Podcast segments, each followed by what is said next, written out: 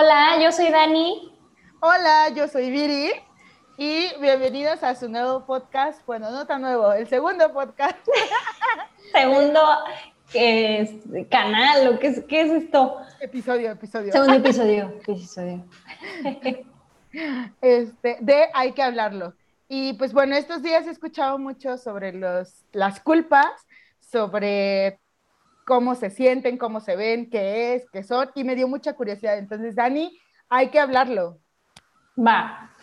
Creo yo que la culpa es una amiguita que ha estado muy presente en la vida de muchas personas. Sin embargo, creo yo que a veces hay amigos que tenemos que ponerles un poco de distancia. Y creo que la culpa es una de ellas. Sí. Viri, ¿qué es lo que tú has escuchado? Bueno, para empezar, ¿qué es lo más común? He escuchado de, tengo un sentimiento de culpa. Entonces, pregunta del día número uno, ¿la culpa es un sentimiento? La culpa es, es un... Sí, puede, puede, puede ser un sentimiento. La culpa eh, viene también acompañada de sensaciones, un poco como lo hablábamos en el podcast pasado con respecto a la mm, angustia eh, la culpa también tiene mucho que ver con la parte de las sensaciones y la parte del pensamiento. Cuando estas dos partes se conjugan, nuestras acciones se ven basadas en la culpa.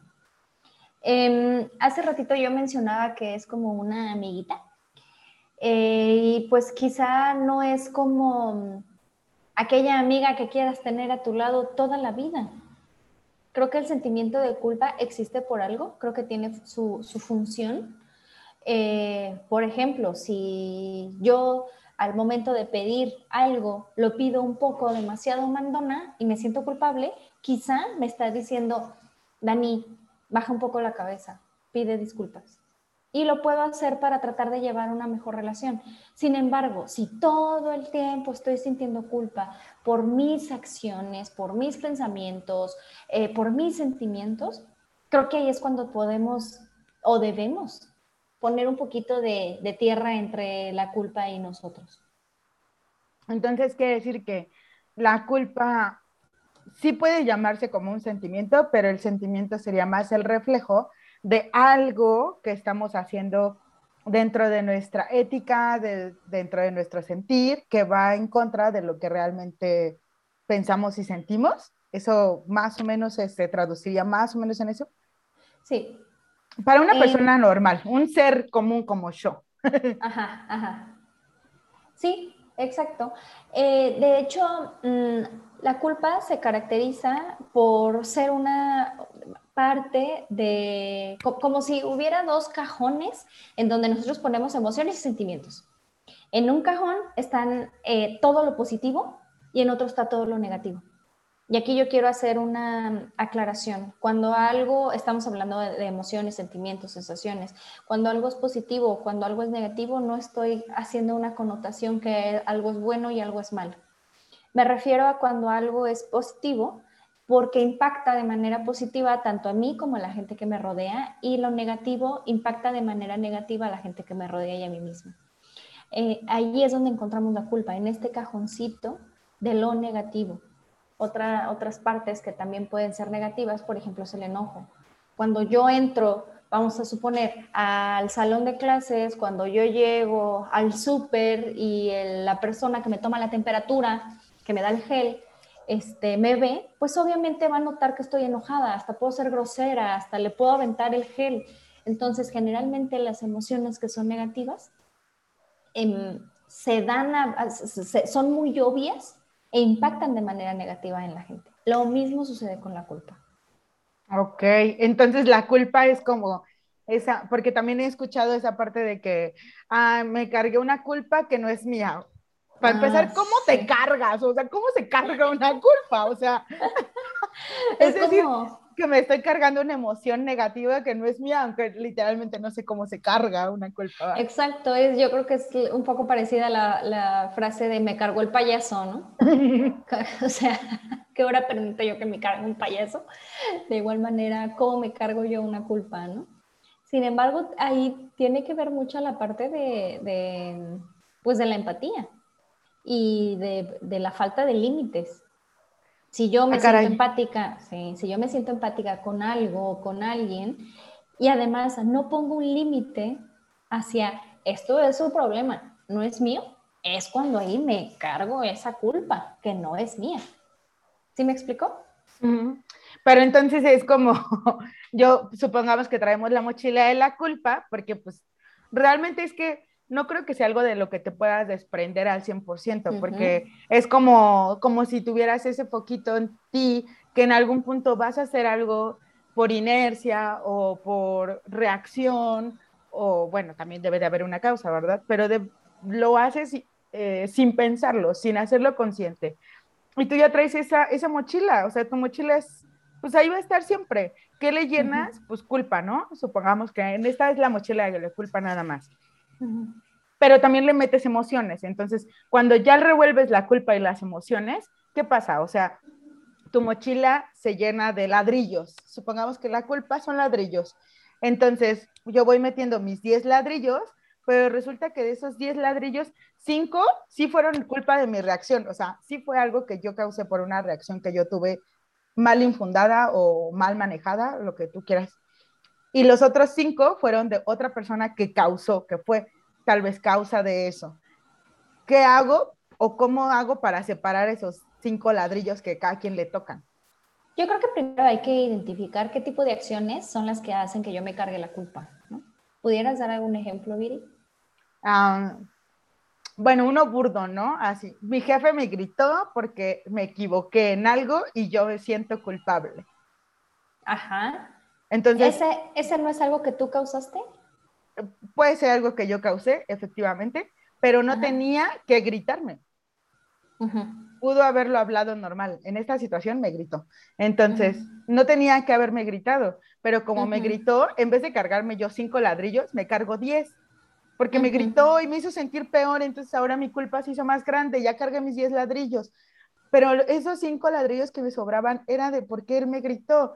O sea, yo también causé una reacción en esa persona, yo también causé una reacción en mi jefe. Y él desembocó su enojo, su ira, su frustración, lo que tú quieras, en mí y me cargó unos cinco ladrillos que yo no debía haberme cargado, ¿no? Ajá, exacto. Y, eso es tu pregunta, ¿es cómo poder separarlos? Sí, ¿cómo puedo separar? ¿Cómo puedo decir, bueno, sí me gritó, pero él me gritó porque quiso? Y no, yo... más bien sería, sí me equivoqué y acepto mis cinco ladrillos, pero la parte de no era necesario que me gritara esos son los otros cinco ladrillos, ¿cierto? Así es.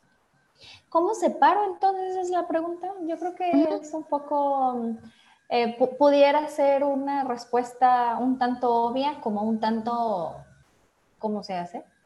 Porque, pues primeramente tenemos que establecer los límites, es lo que mencionaba hace rato. ¿En qué momento tengo yo que recibir lo, lo justo de acuerdo a mi error y en qué momento no. Cuando me veo yo vulnerada, cuando me veo yo agredida, yo tengo que poner un límite, porque por lo que entendí, al menos en tu ejemplo, fue, tuve yo un error, vamos a suponer, un error de captura. Un error de captura que a fin de cuentas tiene solución. Quizá no se iba a entregar la, la cosa en cuestión a tiempo, pero tiene solución. Y además me gritaron. Entonces yo creo que ahí hay que establecer un, cierto límite para decir, a ver, escucho lo que me comentas, tengo este error, claro que sí, lo modifico, sin embargo, te pido por favor que no me grites, que lo puedo hacer cuando, me hables. Entonces yo creo que parte de la identificación de separar estos ladrillos es, uno, la conciencia, tener conciencia de qué tanto me toca, y dos, establecer el límite. Creo que esa sería la respuesta. Yo te tengo a ti una, pregunta, Viri. ¿Tú, ¿Tú qué consideras que pudiera ser, para qué consideras que pudiera ser de ayuda la culpa? Ay, creo yo que es una, es un, es un alertante, ¿sabes cómo? O sea, de que Mm, sí, por ejemplo, si lo pongo en un bar, si yo me pongo en un, barranco, por ejemplo, al lado de un barranco, eh, la culpa serviría como para que yo no me aviente al barranco, ¿sabes? O sea, de que sí, sí estoy muy triste, pues me siento aquí a chillar, pero la culpa va a ser o me aviento o no me aviento, ¿sabes? O sea, la culpa me va a jalar. Y siento que también funciona un poco. Muy buen ejemplo, ¿eh? O muy común. ¿Verdad que sí? Muy sano tu ejemplo. Sí, o sea, de que, pues me siento culpable, pues, ajá, sí, aquí estoy, pero la culpa va a ser que me aviente al barranco o que me quede parada pensando qué voy a hacer, ¿no? Pensemos, por favor, que esta situación que mencionas es hipotética. Ah, súper hipotética, ¿eh? Por favor. Para empezar, donde vivimos ni hay barrancos. ok, pero esperemos que nos escuche gente de todos lados. Entonces, es una situación hipotética. Súper hipotética. Ajá. Eh, un poco como cuando nos regaña nuestra madre y nos dice, ¿por qué haces lo que tus amigos hacen? O sea, si ellos se avientan del puente, ¿tú también? Ajá, sí. es una situación hipotética igual a este, esta que acabo de mencionar exacto, sí. y, y, digo, sí funciona un poco así, pero muchas veces, al menos de lo que yo he tenido de experiencia, esa culpa te lleva a que tal vez no te avientes al barranco, pero sí le das mínimo unos cinco pasillos al borde del precipicio, ¿sabes? Entonces, creo que si no sabemos o no aprendemos a controlar esa culpa, sí nos lleva al, al, al barranco, o sea, sí nos aventamos a, al precipicio. Y, y funciona un poco muy extraño porque aunque fuese un arma de, de, supervivencia, ajá, es un arma ah, de doble filo, pero es, parece un arma de supervivencia, pero también te puede llevar al, al, borde, ¿no? Eh, siento yo que duele mucho cuando tienes esa culpa, pero no sabes que es culpa. Por ejemplo, los papás, digo, ya hablando como más, menos metafóricamente y más un poco real, a todos nos pasa que nuestros papás en la vida diaria, digo, toman decisiones porque en ese momento tienen que tomarlos, pero cuando ya somos más grandes o inclusive no tanto, o sea, estamos morritos y decimos, es que mi papá tiene la culpa porque él era así y entonces yo también soy así y él es el culpable. Entonces, también es un arma, pero también la usamos para lavarnos las manos. Para justificar cosas que, pues, tú eres responsable. O sea, tú lo hiciste. No es culpa, no es culpa. Pero lo traducimos y lo hacemos ver como si fuera una culpa. ¿Estás de acuerdo? También creo que es muy común que nosotros digamos, me enojé por tu culpa. Ah, sí. Se me rompió el plato cuando estaba lavando los trastes porque tú me hablaste, entonces es tu culpa. Entonces yo creo que la culpa es una mm, constante en nuestras vidas. Yo creo que por eso le dije que es una amiguita, porque está muy presente. Pero creo que tenemos que hacernos conscientes de que, o sea, creo que estoy hablando no de los límites, qué parte me toca y qué parte no. Eh, últimamente he escuchado y, y que la verdad tiene mucha razón que nosotros nos tenemos que hacer responsables de nuestras emociones y cambiar la frase, me, me, me hiciste enojar porque, a cambiar, tu acción hizo que me, perdón, tu acción me enojó. Entonces, de esa manera estoy yo tomando responsabilidad y no estoy agrediendo a alguien más y además no estoy poniendo em, que no estoy dejando que el otro lo resuelva.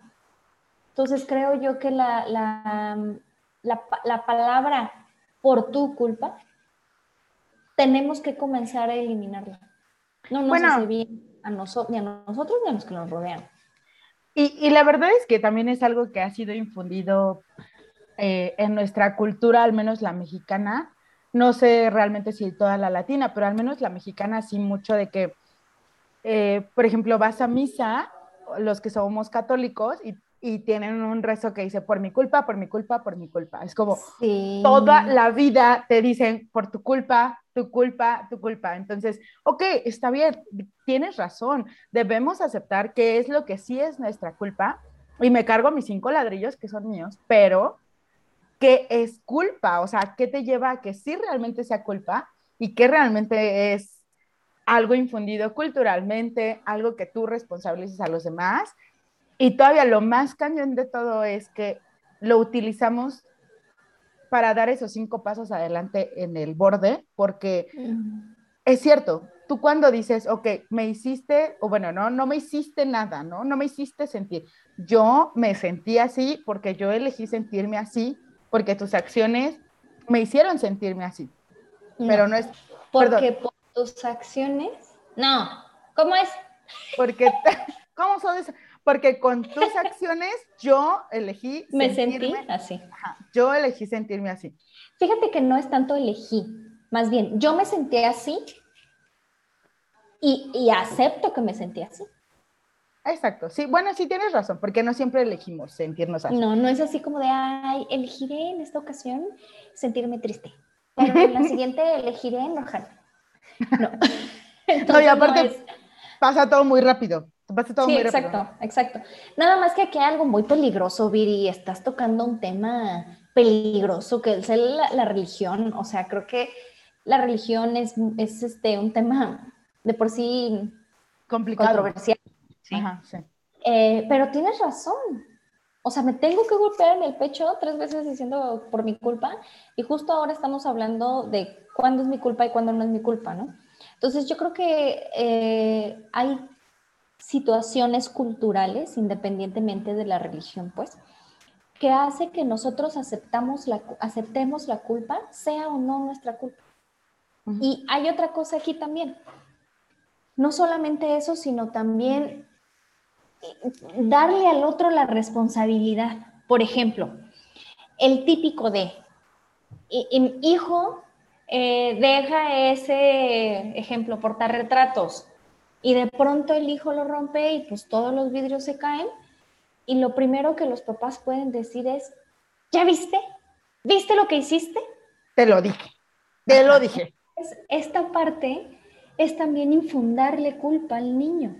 Entiendo que uno como padre no quiere hacer daño a uno de los seres que más quiere, que son sus hijos, pero también las palabras que utilizamos pueden ir metiendo la culpa cuando no es tan necesaria. así es. Entonces, yo los invito, papás, mamás, no le digan eso a sus hijos. Nada más díganle, tu acción hizo que se rompiera el portarretratos. Ahora ve por el recogedor, ve por la escoba, lo limpiamos ah. juntos. No, y, ahí está padre, porque te haces, o sea, sí, sí denotas que la acción o, eh, o lo que se llevó a cabo estuvo mal, pero también que te, o sea, fue, no, no fue tu culpa, fue la, la, consecuencia de tus acciones y ahora es tuyo, tú tienes que recoger el tiradero, literalmente, vas a recoger tu tiradero y pagas tus consecuencias pero no es una parte de culpa, no es de tú lo hiciste, ¿no? O sea, no, y hasta también es, eh, también es aceptado decir, estoy molesto porque te advertí que si no, te advertí que si seguías jugando con eso, te podías, eh, poder romper portarretratos, podías cortarte. Pero no le estoy diciendo, por tu culpa me enojé, porque no me escuchas, porque siempre es lo que quieres, porque eres un niño mal creado. No, más bien, vamos a recogerlo juntos. Estoy molesto porque no me escuchaste.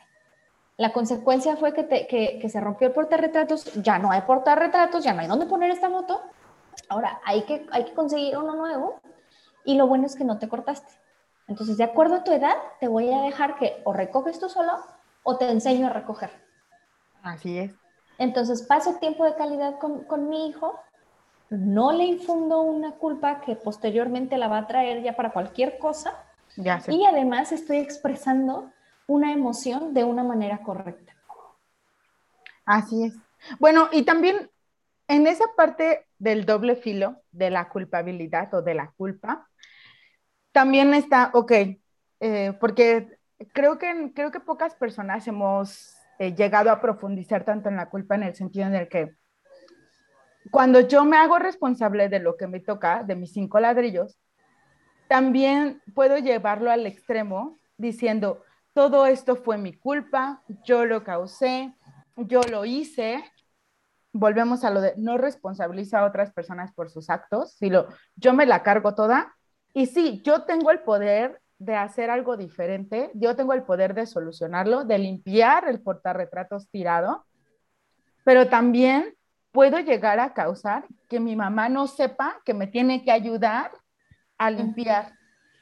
Porque yo digo, ah, pues si es mío, pues yo lo puedo solucionar, pero también yo me tiro al piso, ¿no? Y yo, yo me hago sentir mal y yo, yo todo, y, y yo la cagué, y yo lo hice, y yo y pues sí, mamá, yo voy a limpiar yo solo. No, mamá, tú no limpies porque, porque fue mi culpa, porque yo lo voy a hacer todo, ¿sabes? O sea, eso también pasa. Pasa la dualidad más cañona en donde, ok, si tú te haces responsable, pero te haces responsable de más, de, de algo que tal vez pues es una culpa compartida, por así decirlo, ¿no? Sí, o sea, es esta parte donde, donde te comento, o sea, tomar conciencia de qué tanto es tu culpa y posteriormente poner un límite. O sea, es tan grave haber roto eso. Y también aquí hay algo importante, la culpa también ocurre por algo. Ah, que era lo que te decía, o sea, debe de haber una causa, o sea, las cosas no pasan porque sí, o sea, no me enojé y no me le grité y no me sentí culpable nada más porque sí, o sea, debió de haber ejemplo, si yo soy una niña que constantemente hago cosas y recibo eh, castigos muy duros, si me están advirtiendo que no juegue con el portarretratos y lo tiro, obviamente mi culpa va a ser mucho más grande que un niño que no recibe tanto castigo. Claro. Entonces esta parte no solamente va para los escuchas que, que tienen culpa, sino aquellos que también infunden culpa. Oye, Dani, ¿cómo podemos parar eso de que infundimos culpa en las personas? Porque... Haciéndonos responsables, pues no, no, no es tan malo. Es más, no es nada malo aceptar que algo hice mal. No es nada malo. Y, creo que muchas veces lo hacemos porque si no lo hacemos nos, presentamos una imagen débil. Sí, sí, sí, claro. y la verdad es que a nadie le importa si estás débil o no. Ajá. Sí, a nadie le importa tu vulnerabilidad. Bueno, sí. Bueno, te diré, o sea, la vulnerabilidad cuando sientes culpa llega a ser tan grande que muchas personas lo pueden utilizar en tu contra fácilmente. O sea, de decir, ah, pues este morro se sintió culpable, híjole, pues ah, te toca limpiar lo, lo del portarretrato y ya que andas por ahí, ahí te encargo que le des una barrita abajo. Ah, pues sí, pero pongo, puedo poner un límite. Puedo decir, lo quiero hacer porque ya estaba sucio y lo voy a hacer porque yo lo quiero hacer. Pero si también es el, ahí te encargo, pues es como, no tienes por qué hablarme así. Entiendo que lo que hice no fue lo correcto, pero no tienes por qué hablarme así. Entonces, ¿crees que hay como una parte en donde, bueno, claro, o sea, nuestra niñez nos marca, claro, pero ¿sí crees que la culpabilidad se puede ir como que moldeando desde que somos pequeños? Sí. Sin embargo, eso no quiere decir que a la fecha yo no pueda cambiar. Ah, no, sí, claro, claro. Pero como lo escuchamos en el podcast pasado, o sea, para empezar a cambiar tenemos que aceptar quiénes somos y de verdad aceptar y conocernos, ¿no? Saber que, que hay algo que está en mí, no mal, pero que hay algo que yo puedo trabajar para ser mejor. Entonces, a partir de ahí ya empieza un cambio. Pero si yo nunca me doy cuenta que soy así o fui así, pues nunca sabré qué es lo que tengo que cambiar, ¿no? O sea, no es justificación es tomar conciencia. Así Y posteriormente, límite, posteriormente, responsabilidad. También aquí yo quisiera mencionar algo que no hemos hablado y que es muy común. Cuando tenemos una pérdida, no sé si, si lo sabemos, pero cuando ocurre un duelo, ocurre a partir de una pérdida. Generalmente nosotros pensamos que los duelos ocurren a través de la pérdida, perdón, a partir de la pérdida de un ser humano. Pero cualquier pérdida de verdad es complicada para el ser humano. Entonces, puede ser quizá la pérdida de que me subí al camión y me robaron mi celular, como puede ser la pérdida de mm, me pinté el cabello y, y se me está cayendo así el cabello, este, la pérdida de la pareja, este, la pérdida de un perrito, la pérdida de mi planta favorita. O sea, aunque sean pequeñas pérdidas, el ser humano vive un pequeño o un gran duelo. Parte del duelo es la, es, la culpa. El duelo de alguna manera tiene cinco etapas, no necesariamente una después de la otra, y una de ellas es la culpa. Y, y, voy a poner el ejemplo cuando alguien se va. Se va al cielo, se va de ciudad, se va de mi lado, se va donde quieras, pero vamos a poner el ejemplo de cuando alguien se va. Yo puedo llegar a sentir que se fue por mi culpa, que se fue porque yo no hice, se fue porque yo hice, se fue porque pensé, porque no pensé, porque no le hice, porque bla, bla, bla. Entonces, también creo que es importante que nos demos cuenta que si estamos pasando por una pérdida, es muy común que aparezca en mí la sensación, el sentimiento, el estado de culpa. Y debo de ser muy consciente de que yo no, no tengo la culpa, porque yo no soy tan poderoso como para hacer que alguien más realice una acción. Sí, así, ese, ese, es tu ego hablando, diciéndote, ay, es que por mi culpa se fue. Pues sí, hija, es tu ego hablando. Exactamente. Oye, entonces, por ejemplo, la palabra si hubiera también es amiguita de la culpa, ¿no? Amiguis. Sí, así de que es porque es súper común que cuando tú te sientes culpable dices, ay, es que si no hubiera, si no le hubiera gritado, no hubiera pasado. Si no hubiera este, sido menos codescendiente, si no hubiera sido no sé qué, si hubiera hecho... O si hubiera llevado, si me hubiera dejado, si le hubiera dicho. La verdad es que también es otra palabra. En el podcast pasado hablábamos que la angustia era amiguita de la frase y si... Ah, sí. Ahora, ahora la frase del, del podcast es, con respecto a la culpa, es hubiera ¿Y si hubiera? ¿Y si no hubiera? A mí me caga Entonces, tengo que darme cuenta que si estoy diciendo ese pensamiento, perdón, que si estoy diciendo esa frase en mi pensamiento, culpa. Y tengo que identificar qué tengo que hacer allí. Perdóname, te interrumpí. Ah, no, no, está bien. Porque estaba pensando que, o sea, si el easy es amigo de la, de, de la angustia, ¿no? la amiga, la amiga hermana mala onda de la culpa es el hubiera. Pero ¿cuántas veces no decimos el y si hubiera, pero también decimos el de si el hubiera no existe, ¿eh? El hubiera no existe, ¿eh? Bórralo de tu mente. Creo que, creo que son como dos dualidades muy, muy gruesas, porque en cierta parte sí, yo creo, digo, desmiénteme, pero creo que sí debe de haber una retrospectiva interna en el de que sentí culpa, y, me está saliendo el hubiera, lo estoy pronunciando, aquí se está viendo, ok, el hubiera, ¿de dónde viene ese hubiera? ¿No? Porque entonces tal vez sí pudiste haber hecho algo más, sí pudiste haber hecho algo mejor, sí pudiste haber cambiado algo, pero es parte de la retrospectiva de, ok, bueno, a la siguiente tal vez lo voy a tratar diferente. Y otro es el hubiera de me estoy latigando y me estoy Ay, sí.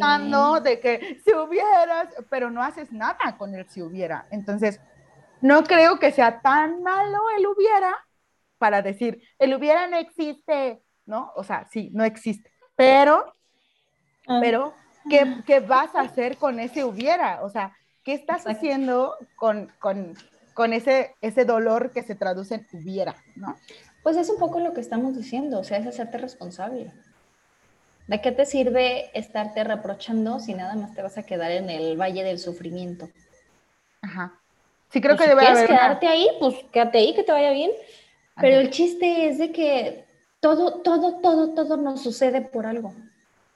Y si me está sucediendo que estoy teniendo tal o cual pensamiento donde me está diciendo, hubiera hecho esto, entonces es cuestión de decir, tienes razón, Dani, sí, lo hubieras hecho, pero no lo hiciste, punto.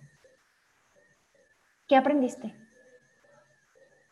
Y a pesar, digo, a partir de este aprendizaje, voy a tener un, cambio en mi manera de actuar, en mi manera de pensar para futuras ocasiones, no necesariamente iguales. Claro, claro. Entonces, como la vez pasada hablamos sobre la angustia y que cuando ya eran tres easy, sacábamos nuestro kit de supervivencia ante la angustia. Entonces, ahora cuando hay un hubiera, también tienes que crear tu kit y también tienes que sacar, ok, el hubiera, ¿por qué salió el hubiera y de dónde viene el hubiera? Para poder hacer una retrospectiva general. O sea, eso también podría funcionar. Sí, o sea, creo que dentro del, del hubiera tiene que estar esta parte de aceptación, de decir, sí, lo hice así, lo hice mal, lo hice muy bien, lo hice diferente, lo hice como lo haya hecho, ya pasó. No puedo modificar nada. Pero tampoco me voy a quedar. Ni del futuro ni del pasado. Entonces digo, ok, ya, está bien, eso hice o eso no hice. Okay, Pero tampoco me voy a quedar con el de, pues no voy a hacer nada con esta lección de aprendizaje.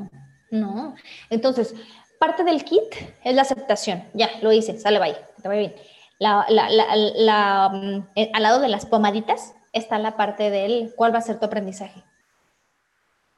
Y, al lado de los curitas, ajá, y al lado de los curitas están, ¿qué vas a hacer? Así es. Quizá, ¿qué estás haciendo?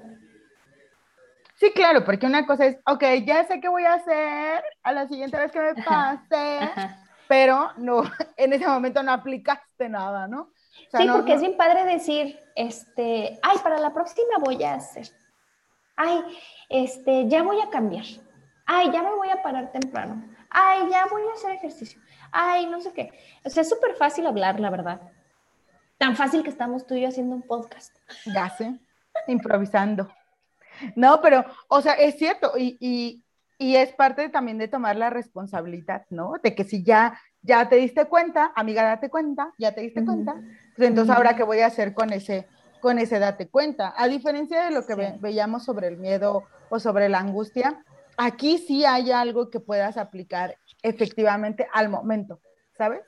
Aquí sí, sí hay algo que tú puedas decir, sí, aquí está mi kit, ya saqué mis curitas, ya me puse el curita, Ahora, espero que sane, pero no lo voy a quitar en balde.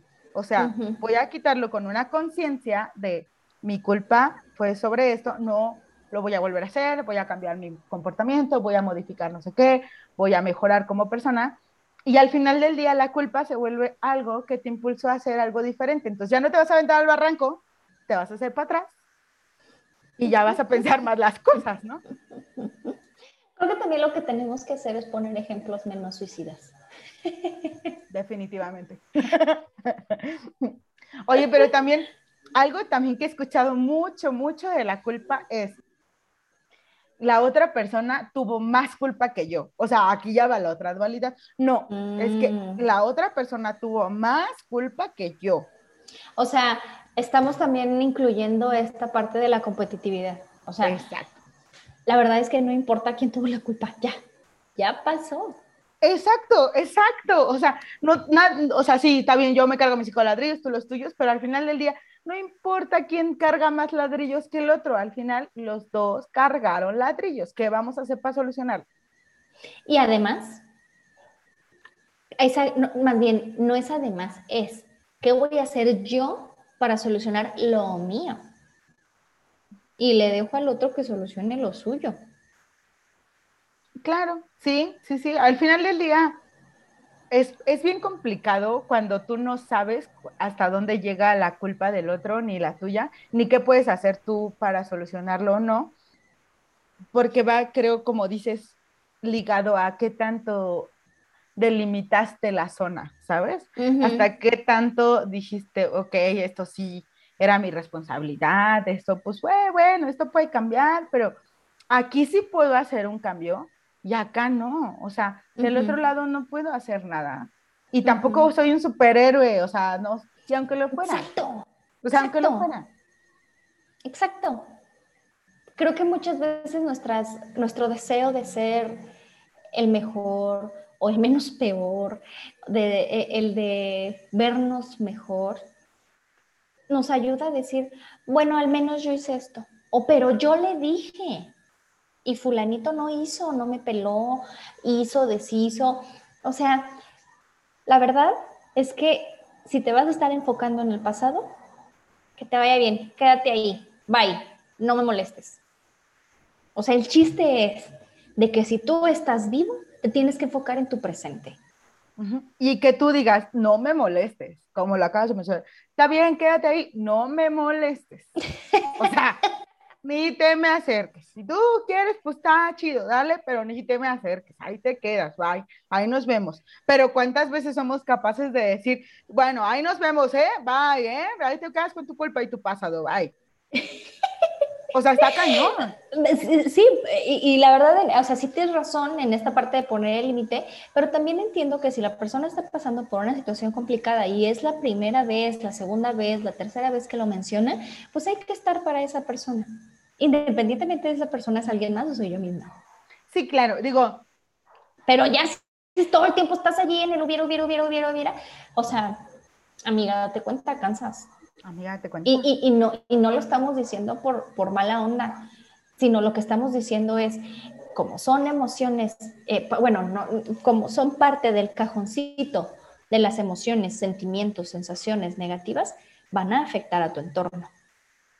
Y, algo que yo también he visto mucho es, todos tenemos un complejo de superhéroe, a lo mejor unos más marcados que otros, en donde sí hay veces en las que quieres ayudar a la otra persona a cargar su culpa, por así decirlo, e incluso a arreglar parte de, lo que ella o él creería que, que pueda arreglar sobre su culpa. Eh, y no es que te estés comprando una culpa, simplemente estás ayudando, ¿no?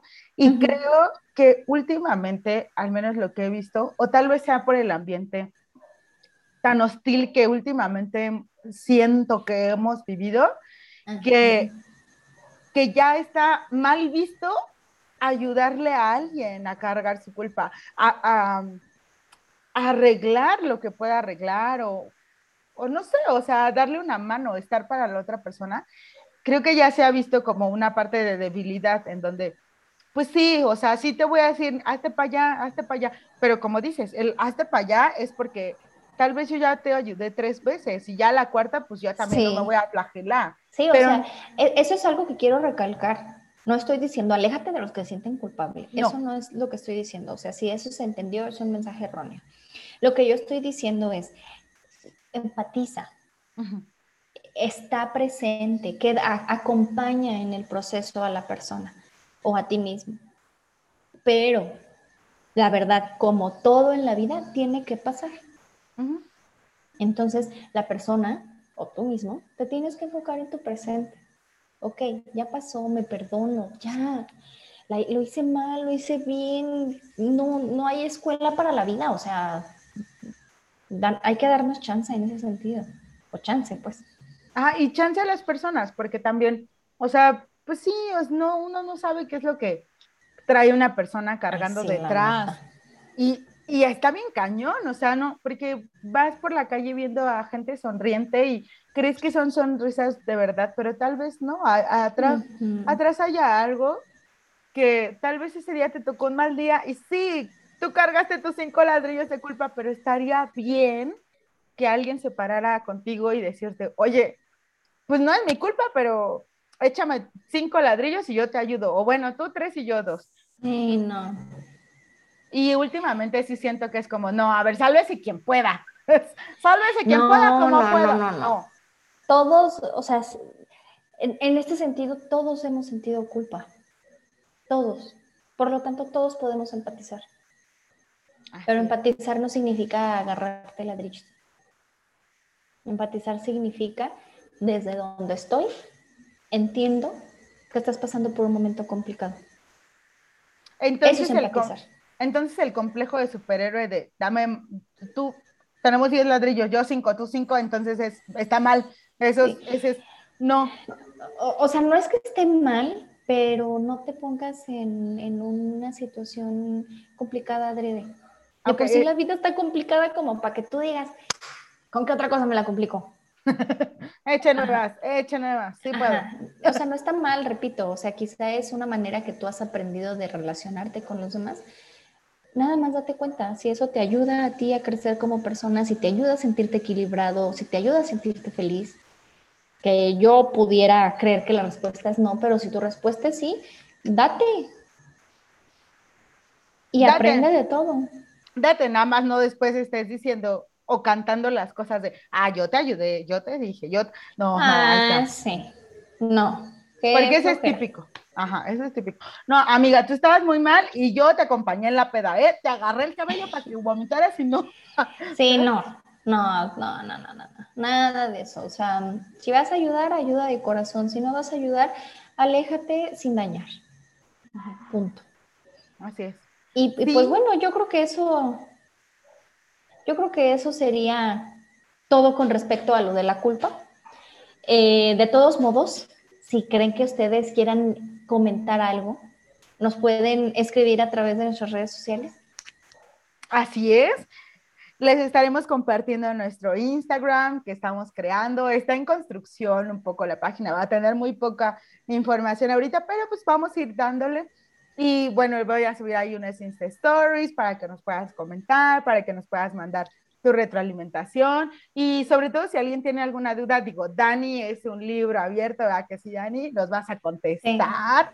Sí, si no lo sé, lo busco, pero con gusto puedo contestar. Y sobre todo para que em, si alguien tiene algo de una duda o alguna consulta así en general de, de algo de una culpa que nos quiere externar, también, o sea, este es un espacio para que todos se sientan en empatía suficiente como para externarlo, pues. Sí, que también te sientas escuchado, o sea, este es un buen momento. Así es. Así que, pues aquí está su podcast. Eh, Dani, la verdad es que estuvo increíble. Muchísimas gracias por todo. Estuvo genial. Gracias, Viri. Gracias, Viri. Gracias a todos los que nos están escuchando. Y nos vemos en, la, en el siguiente capítulo. En el siguiente ya les diremos, episodio. ¡Ay! Episodio. Ya les diremos de qué se trata. Ah, bueno, está bien.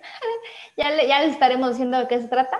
Les mando a todos un abrazo y que tengan una bonita semana. No se sientan culpables por todo. Sean felices. Saquen su kit de culpabilidad cuando se sientan mal. Pórtense mal. Sean felices. Bye. Pórtense bien. Bye. No, pórtense mal.